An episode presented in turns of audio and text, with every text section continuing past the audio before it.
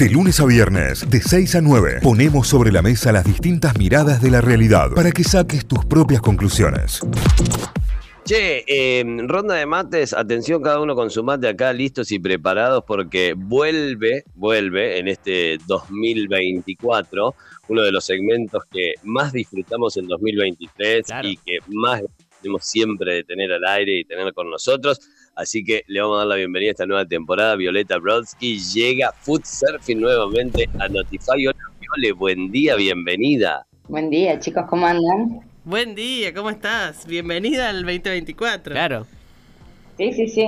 Ya acá 0KM empezamos eh, con muchas, muchas novedades, así que se viene un año con mucho contenido.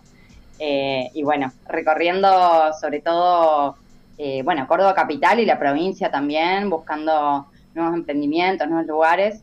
no dejen de escribirme los lugares también para, para pasarme y acercarme sus propuestas que siempre serán tomadas. Por supuesto que sí. Eh, bueno, hoy vamos a arrancar, nos vamos a ir eh, un poquito más allá, nos vamos para el Valle de Tras la Sierra. Eh, Tras la Sierra.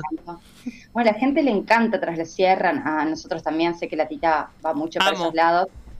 Sí, para mí es uno de los valles más lindos.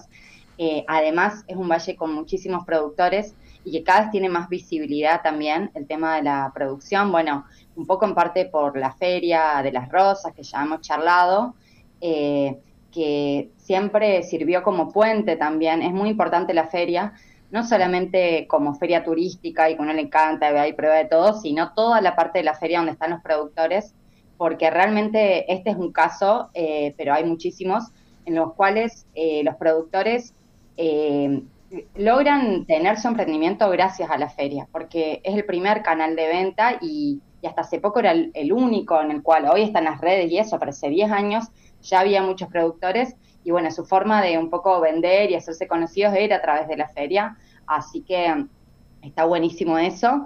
Eh, hoy vamos a traer un emprendimiento de quesos de cabra. Mm. Eh, queso de cabra de primera línea, chicos, o sea, eh, quesos de altísima, altísima calidad, eh, los he probado, pero además tienen todo mucha, mucha historia y mucha trazabilidad su producto, porque eh, ellos trabajan, tienen su granja, de hecho el proyecto se llama Granja Verbena, y su granja tiene cabras, hoy tiene más o menos 50 cabras, cabras madres, digamos, decir, que están dando leche. Entonces, bueno, si bien es un emprendimiento chiquito, ya hablamos de 50 cabras, eh, nada, está creciendo muchísimo, es un lugar chico, es un proyecto súper autogestivo, pero lograron, lograron desarrollar un producto de mucha calidad y acá es donde me detengo un poco a hablar del producto, o sea, lo importante, en este caso, que no quiere decir que por ahí los queseros que no tengan su propia producción no lo hagan, eh, pero ellos pueden medir y pueden saber la calidad de la leche, digamos, que les llega, porque es su propia leche la que ellos están ahí eh, trabajando y cuidando. Entonces, eh, de golpe, el producto final eh, tiene una calidad que tiene que ver con esto, ¿no? Con el cuidado de, la materia prima primaria, ¿no? Que es la leche de cabra. Y eso me parece muy importante destacar porque por ahí uno, no sé si les pasa que, que, que, hay gente o que incluso uno mismo a veces tiene este prejuicio con el, con el queso de cabra de que tiene mucho olor o de que no, no me sí, gusta. de que, o más fuerte. la, realidad es que por ahí también el, casero no sé si cuida y tiene los procesos que puede llegar a tener uno de producción un poquito más, eh, no sé si industrial, pero de calidad. Sí, y de hecho, bueno, un poco lo que charlábamos con, con Sole, que, que, es una de las dueñas, digamos, del proyecto, ellos son una pareja, Sole y Nacho, es eh, justamente tenía que ver con esto, ¿no? Que ella decía, no está mal que se venda el queso en la ruta de golpe, eh, porque también habla de un saber ancestral, digamos, el que hace la ruta probablemente lo, se lo hayan transmitido de generación en generación, entonces tenga una historia a saber. El tema quizás ahí sí también es, en las instituciones, empiecen también a formar a estos queseros. Eh, convengamos que el camino del vino ya tiene un recorrido y el, camino del queso todavía está arrancando, eh, en esto, ¿no? En la profesionalización. O sea, no quiere, hace muchos años que hay productores de quesos, de cabra, de todo en Córdoba, pero sí por ahí eh, darle importancia a que el queso que comas en la ruta, que tiene, digamos, un, eh, tiene un saber que se transmitió, digamos, no, no quitar eso, pero quizás cuidar bien el tema de esto, del producto y de, no sé, desde la pasteurización, cosas muy importantes en ese proceso para que después uno pueda comer algo que es local y que puede ser de la ruta, pero que sea eh, con la total confianza de que no te va a hacer mal, digamos. Seguro, claro. Sí, en ese sentido ellos, bueno, hicieron todo un camino eh, para llegar, digamos, a esa calidad y un poco quitar también eh, del medio esta concepción de que el queso de cabra tiene gusto a bicho, digamos, ¿no? El gusto salvaje, que si bien la, leche de cabra es distinta a la leche de vaca eh, o, a, otro tipo de leche de oveja, por ejemplo, eh, bueno, no tiene, no tiene que tener ese sabor medio rancio, sino que con un cuidado de la leche se llegue a un producto que sea delicado el sabor, digamos. ¿Qué es lo que pasa con estos quesos? Son quesos que si bien tienen ese retrogusto, digamos, de un queso de cabra, no es ese gusto invasivo que, que hace que mucha gente no lo elija, ¿no? Eh, eso es como importante. Pero es como, mm, digamos, también eh, que, que, que, tenga un sabor distinto, un perfume distinto, un olor o lo que sea, también le, le suma un poco al, al producto para distinguirlo, porque si no comes un queso pasteurizado como cualquier otro. Eh, yo discuto un poco eso de la gente que no quiere, que come cabritos, por ejemplo, y no quiere que tenga gusto salvaje. Es un cabrito, o sea, ¿qué quieres que tenga gusto a qué? Eh, tiene, hay, hay algo del sabor eh, de la leche de cabra y, y, del queso de cabra que tiene que tener su, su, su propia identificación y es más fuerte. Sí, Sí, es, es, verdad eso, Tita, pero muchas veces sucede con la leche de cabra, particularmente que hay algo clave en el proceso que tiene que ver con el ordeñe. Entonces, el ordeñe, digamos, las cabras están, bueno, en, los que hemos visto, digamos, las granjas, están en corrales, donde también, eh, digamos, hay muchísimas suciedades que el mismo animal produce, entonces, de golpe, el momento del ordeñe es el momento clave para casi garantizar que después ese sabor sea particular de la cabra en este caso, pero que no sea ese sabor ya que se va un poquito de como de mambo con el gusto que, ya te invade todo, ¿no? Y lograr como estos también eh, distintos eh, calibres de sabores en el cual, bueno, un queso también se, se caracteriza por el tipo de queso que, es, no es lo mismo comer eh, un queso blando de cabra, un queso estacionado, ¿no? Entonces también jugar con eso a partir de ya tener como atada la parte de, de, de la ordeña, que es la parte más importante, incluso ellos en la granja todo muy eh, casero y, digamos, no es que tienen ninguna infraestructura grande, pero sí, eh, por ejemplo, pusieron tarimas, entonces el animal cuando ellos lo ordeñan está un poco más alto de la tierra, digamos, las sociedades, ya la leche que ellos producen es una leche eh, transparente, blanca, sin, sin, todo, sin toda esta contaminación que por ahí... el mismo lugar, digamos, produce, ¿no? ¿Me repetí el nombre de la granja que no llegué? Vamos ahí, sí. La granja se llama Granja Verbena, eh, es un proyecto que está en Tras la Sierra, bien eh, están en Yacanto, ahí muy cerca de San Javier. Eh, bueno, si uno pone en Google o pone las redes, se puede llegar. Lo interesante es que hoy la granja, a partir de la pandemia, uno de los canales de venta, uno de los principales y una de las cosas que hicieron también para el turismo fue abrir la granja, entonces no solo se puede ir a comprar, sino que se puede ir a charlar con ellos eh, con cita previa y, ahí están Sole, digamos, y Nacho, y sobre todo Sole, que es la que se ocupa más de la comunicación, te muestra las cabras y te muestra cómo es el proceso y te hace como una visita guiada del lugar, que además es muy hermoso porque tiene la montaña ahí nomás. Eh, y bueno, y esto ellos lo empezaron en la pandemia, pero en realidad el proyecto tiene 10 años, o sea, empezaron con esta nueva modalidad, digamos, de que también tiene que ver con esto que hablamos siempre, ¿no? Del productor ya no estando a la, en la oscuridad, sino diciendo, bueno, vamos a mostrar y, dar a conocer eh, todo el proceso y sobre todo un proceso que empieza con eh, una cabra y termina en un queso que te estás comiendo en una picada, ¿no? Entonces, eh, es muy increíble ver todo esto. Ellos no son de Córdoba, originalmente ellos vienen de Buenos Aires, los dos son ingenieros agrónomos, llegan a Tras la Sierra un poco como muchos mucha gente de Buenos Aires, muchos porteños que llegan a buscar esta tranquilidad, pero se encuentran hace 10 años, 13 años que llegan a Córdoba, al, particularmente al Valle, se encuentran con lo que era vivir en el monte, ¿no? Eh, por un lado, vivir en el monte y por otro lado, eh, generarse un proyecto eh, autogestivo en, en, un valle que, que, recién ahora está empezando a, ya tener como un circuito donde, bueno, esto, el turismo de Córdoba, incluso el turismo internacional va al valle a buscar Eh, pero bueno, hasta hace, hace 10, 15 años no sucedía eso y era bueno ver cómo hacemos para sobrevivir eh, en el monte, en un lugar donde encima no hay agua y sequías, digamos, donde tiene toda esa complejidad para producir algo. Ellos no sabían que iban a ser eh, cabras, ni, ni cerca, nunca habían tenido cabras.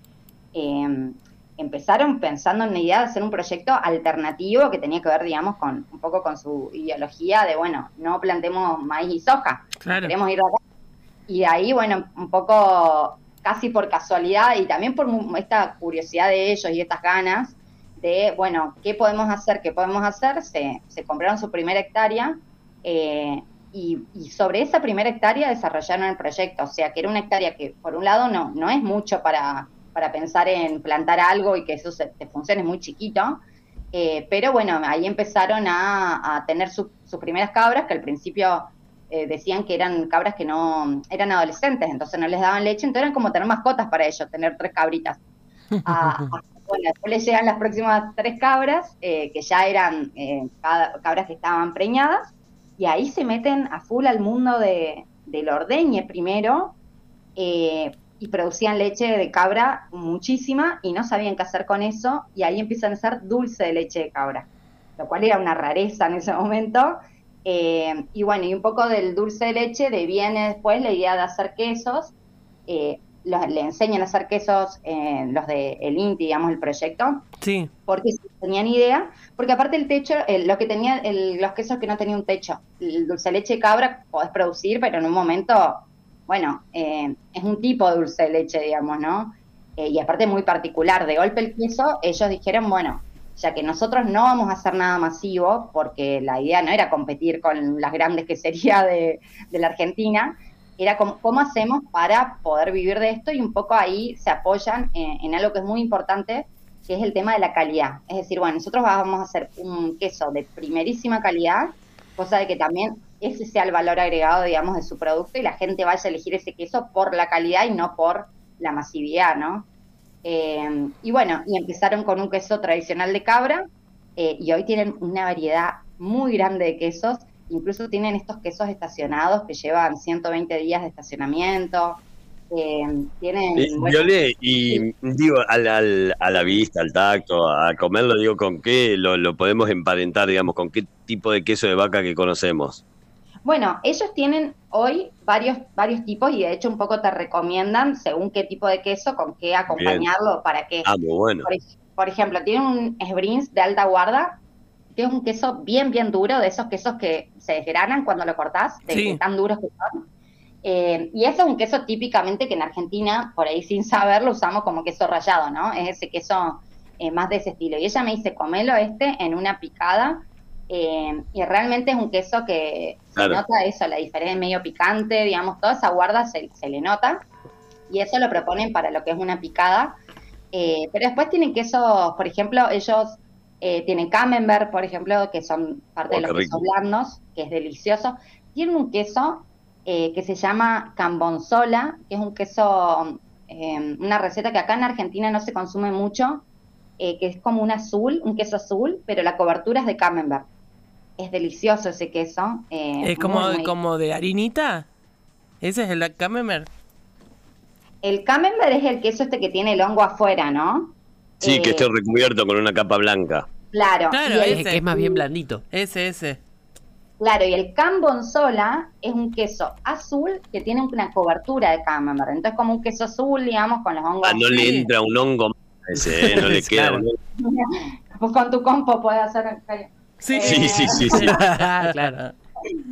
Eh, no, la verdad, tienen queso saborizado. Después tienen el queso también común, eh, que uno lo puede comer con, no sé, viste, desayuno o ponerlo con un dulce, digamos, ese queso que es como más neutro en un punto. Y después tienen todas estas variedades más blandos o de, o de cepas más duras que sirven para una picada. O sea, para mí lo ideal eh, del queso es comerlo incluso sin otras cosas, o sea, ir probando obviamente ir de los más suaves a, los más intensos. Eh, y bueno, y obviamente combinarlo con algún vino porque, porque podés ir haciendo ese maridaje. Eh, pero tienen, eh, bueno, también, también tienen saborizados, tienen una variedad interesante, muchos de los cuales, en relación a tu pregunta, Cayo, sí los conocemos quizás, eh, esto, los quesos saborizados de cabra, uno sí los conoce. Lo que pasa es que son quesos como de mucha calidad, entonces tienen un, sabor o, muy suave o muy sutil, digamos, en relación a, la leche de cabra. Claro, que es el que, el que, el que terminas comprando en la casa de delicatessen, digamos. Tal cual, y creo que eso es importante eh, decir, bueno, tenemos esos quesos en Córdoba, se producen en Córdoba, eh, y de golpe uno esto paga una fortuna en un lugar que no está mal que uno quiera comer un queso francés cuando, no sé, eh, quiere darse un gusto, pero de golpe tenés esos productos que son de acá, eh, y bueno, ni hablar que también esto que decimos siempre, al ser más local, te, vos al comprar un queso francés estás pagando también todo lo que implicó ese traslado, ¿no? De ese queso francés. Claro. entonces, estas, muchas recetas eh, no, no la inventamos nosotros, o sea, nosotros tomamos que, eh, recetas así como los chicos de la tería eh, tomaron las recetas italianas o recetas francesas ellos. Digo, hay una apropiación de recetas, pero con productos de acá y que se logra un producto de calidad que compite o podría competir con, con estos quesos de delicatessen que decíamos, ¿no? Espectacular, espectacular. Eh, sí, la verdad. Y dan, ganas de ir a... Ahí tienen, ellos tienen tiendita, vos podés pasar por el lugar, conocer y tienen tienda o, podrías comer también ahí en caso de... ellos tienen una tienda, o sea, eh, la visita tiene una degustación, te hacen probar algunos de los quesitos ahí, después de que te cuentan la historia y toda esa parte. Y además tienen ahí una tiendita donde podés llevarte eh, estos quesos que justamente tener variedad hace que para ellos sea un, negocio, ¿no? Porque no te lleva uno, sino que te querés llevar uno de cada uno, y bueno, y ahí también está el diferencial. La, visita tiene costo, Viole? No, no, es gratis la visita. Em, lo que sí, bueno, ya después vamos a compartir el Instagram, que es Granja Verbena, em, y bueno, y ahí pueden escribirles directamente a ellos, le va a contestar Sole, que es la dueña, eh, y ahí sí coordinan eh, una cita. Ellos eh, atienden a la mañana en temporada y a la tarde. A la tarde a partir de las 6 de la tarde que pues se puede ir a, recorrer y a visitar. De hecho, el día que fui yo había una familia con, muchos niños, entonces también es un plan familiar. Me da bronca porque estuve el fin de semana pasado en Yacanto y no, no conocía, no sabía, pero es un replan para ir a tocar cabritas chiquitas. Sí, se vuelven, se vuelven locos los niños porque aparte que es re importante, ¿no? Que, lo, que los niños empiecen a, entender, viste, de a poquito, bueno, de qué se trata esto, ¿no? Claro, ni hablar. claro. Sí, es un plan súper familiar y ellos atienden muy bien. Nacho, que es la pareja de Sole, está más en, en la parte de producción, más laboratorio, es el que por ahí eh, playa y dice, bueno, vamos este queso nuevo y, y, y se mete a hacerlo. Ellos tienen una sola persona que trabaja con ellos eh, viven hoy 100% de este proyecto, digamos, y bueno, y Sole, que es la que hace las visitas. Y también ellos venden, tienen, eh, venden en la feria de San Javier, que es la feria que es, una feria más chiquita, la de las rosas. Sí, la de la plaza. Eh, la la plaza, sí, ellos están ahí también. Y también tienen, se puede hacer pedido y te envían a domicilio, obviamente con un poco el costo que eso implica. Por ahí uno se puede juntar y, y comprar entre varios y en Córdoba lo están vendiendo, me comentaron, en la Fromangerie, ahí en la calle de Chacabuco. Ah, perfecto. Ah, bueno, está la opción también acá. Sí, sí, sí, sí. Sí, se puede ir a, comprar ahí. Y bueno, y si no, obviamente lo lindo es ir a la granja si uno va para atrás a, a, conocer. Granja Verbena se llama el proyecto. Lo pueden empezar a seguir. Es muy lindo su Instagram también, así que pueden entrar por ahí y ver un poco de qué estamos hablando. Eh, el, dulce de leche lo siguen haciendo. Es muy rico el dulce de leche de leche de cabra. Es, una textura distinta, como más seco, no sé cómo describirlo, por lo menos los que probé yo. Así que también es una opción. Sí, de hecho, eh, venden dulce de leche. Yo lo probé por primera vez el dulce de leche cabra eh, cuando estuve ahora entrevistándolos. Así que se los recomiendo, está muy bueno. Eh, y, tienen ahí su frasquito. Y de hecho, fue un poco lo que les abrió al mercado porque muchos empezaron a hacer que tenían frascos y frascos y frascos de dulce de leche y no llegaban a consumir, eh, solo iba a la feria de las rosas y vendía cerámica y de golpe empezó a poner uno o dos frasquitos que no tenían ni etiqueta en ese momento y ahí dice que tienen clientes de esa época todavía de dulce de leche que, la conocieron en la feria. Por eso hablaba también de la importancia de esta feria para los productores, ¿no? Sí, la economía regional, la economía local, las microeconomías que eh, vuelven productivos sectores eh, inhóspitos también. Sí, sí, también hoy tiene más visibilidad tras la sierra. Bueno, justo hablábamos de, cuando fue el gourmet y les hizo todo este recorrido hace unos años, que bueno, ahí también se paró tras la sierra distinto.